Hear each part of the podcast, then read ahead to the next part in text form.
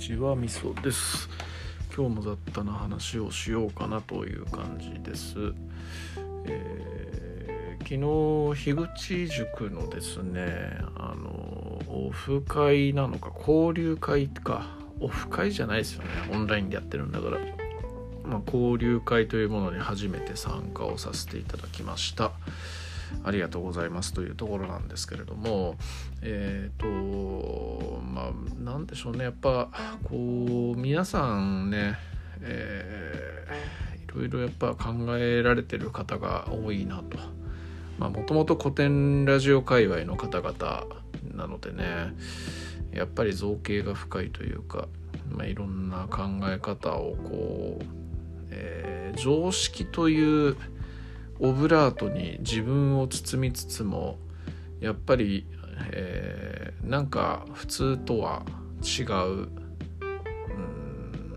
能力とかなんかこう先に一歩進みたいもしくはなんかちょっと輪を広げたいとかなんか前向きな方がやっぱ多いんだなっていうのをこう顔とかを見ながら話を聞いたりしていて思いましたね。なんか本当今の私のこう周りの人そういうオンラインオフライン問わずですね周りの人間に本当に恵まれてるなっていう感じが改めて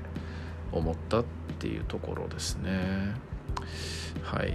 えー、っとでそのね時の自己紹介で「まあ、無題なんです」というラジオをやっていますって言ったんですけど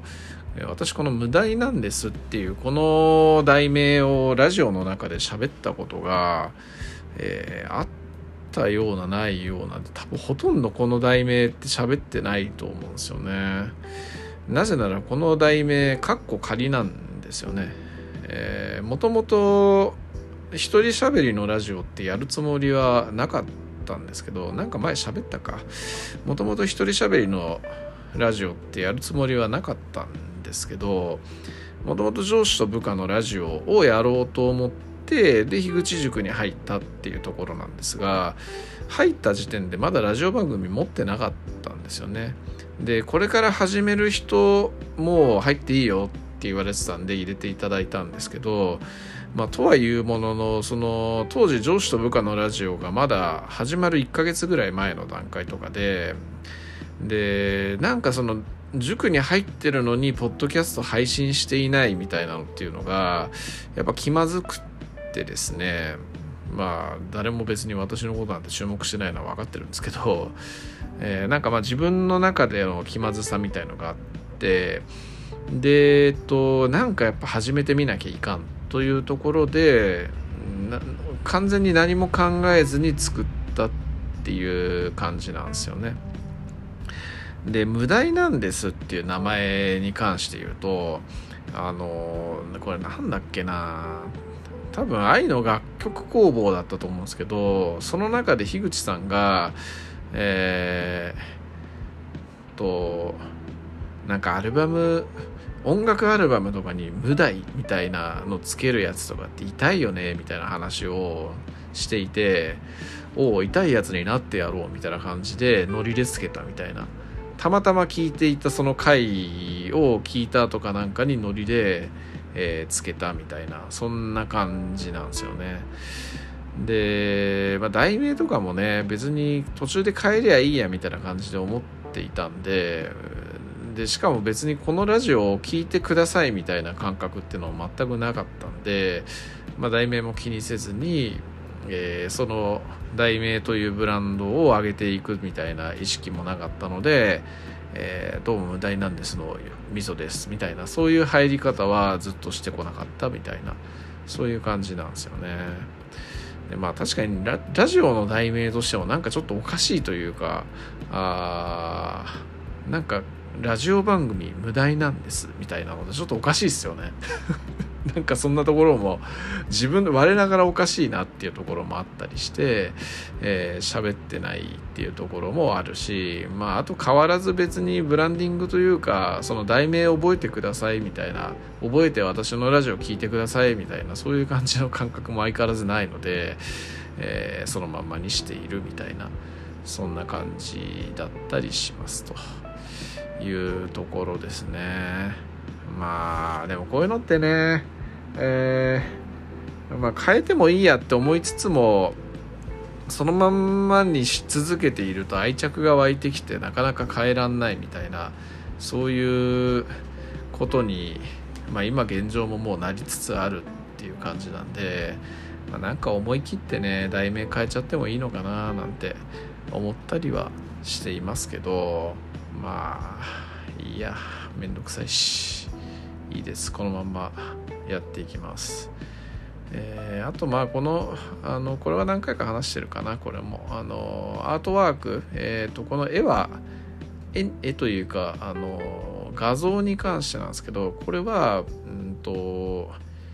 えー、青柳拓也さんがやっているえー、ポッドキャストじゃなくて YouTube のアットホームチャンネルっていうところの、えー、ホームレスの方えのびさんっていう代々木公園に住んでいるホームレスの方が個展を開いたんですよね。代々木公園で。代々木公園近くのアトリエで。でその時に、えー、購入させていただいた絵を写真に撮ってでそれをアートワークにさせていただいてるっていうそういう感じなんですよね。でその絵も私の部屋に当然あって飾ってあるんですけどなんかやっぱ独特の味というかこれ鉛筆で全部描かれているっていうところで、まあ、技術もさることながらやっぱなんか独特の世界観みたいのがあってとてもいい絵ですよね。まあ、これは気に入ってるんでこのまんまにし続けようかなっていうふうに思っていますというとこですね。はい。あとは、えー、昨日あげた、えー、回に関して、えー、題名なんですけどあの題名まあそもそもこういう話をしだした時って何も本当に考えずに喋ってるんで題名なんかも最初喋る前に考えなんて全然しないわけでで喋った後とかに何の話したっけなって考えながら題名つけるんですよノリと勢いで。で昨日の題名が偉い人には分からんのですよっつって書いてで概要欄には「足は重要です」って書いたんですけど、まあ、このネタわかるかななんて思ってってたんですよ。まあ分かっても別にあえて突っ込んでくる人いないだろうと思ってたんですけど、えー、高ピさんがですね、えー、見事に突っ込んでいただきまして、えー、ありがとうございます本当に、えー、突っ込み待ちに近い部分だったとやっぱ思うのでえー、こう突っ込んでいただけると嬉しいなっていう感じですね。えー、ちなみに何のネタかというとガンダムのネタでですねえー、っと、えー、まあジオングというねモビルスーツがあってで「機動戦士ガンダム」っていう一番最初のガンダムのえー、ライバルシャア・アズナブルっていうすごい有名なライバルが乗る最後のモビルスーツなんですよね。でそのモビルスーツに乗る時のやり取りで、えー、このモビルスーツ足がないじゃないかと言うんですよ。でそれに対して整備士のお兄ちゃんが、えー、足など飾りですと、えー、偉い人にはそれがわからんのですよっていう風なセリフがあってまあ有名なセリフなんですけどもそのセリフをパロったみたいな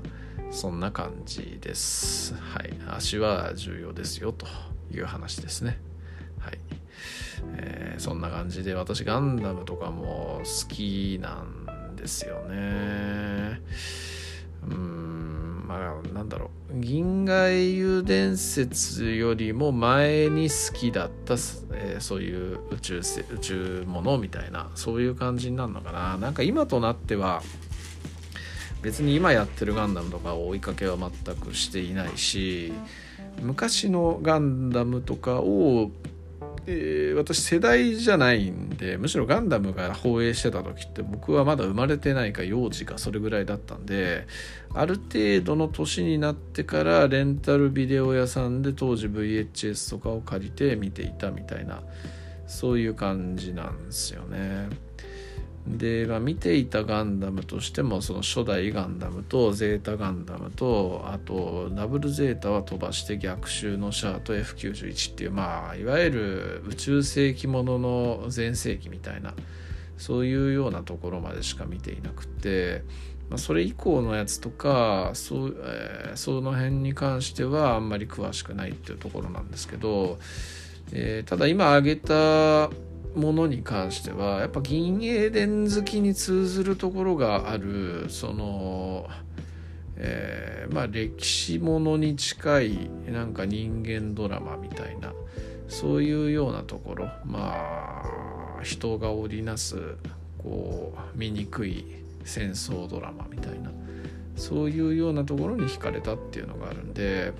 まあ、正直銀英伝ほどそういうそのヒューマンドラマだとかそういう歴史の背景だとかその社会的な何かみたいなそういうところまでは全然フィーチャーしてなくってどっちかって言ったらやっぱりその、えー、戦術的な部分ですよね。モビルスーツ同士が戦って、えー、ああだこうだやってパイロット同士が、えー、その戦争の醜さをお互いに最前線で嘆くみたいなそういうような話なんでちょっとまあフォーカ、えー、フィーチャーしてる部分が銀英伝とはだいぶ違うんですけれどもんで今思うとちょっとやっぱキャッチーなところすぎるよなってガンダムに関しては思うのでまあななそれが原因なのか分かんないですけどまあなんとなく今ちょっと離れてはいるんですが、まあ、それでもやっぱ面白い作品だよなって今思っても今でも思いますね。まあ、ちょっとやっぱ銀英伝と違ってちょっと商業的な部分っていうのを最初からすごく意識した作品なんで、えー、深い設定はありつつもそんななんか大人向けバリバリとかにやれなかったっていう事情もあるしえー、まあもともとまあ富野義行という人がねそういうノウハウの中でやってきている人で、まあ、自分の独自の世界観や哲学っていうものは持っているんですけれどもやっぱりそういう工業的な部分っていうのに関してもなくては、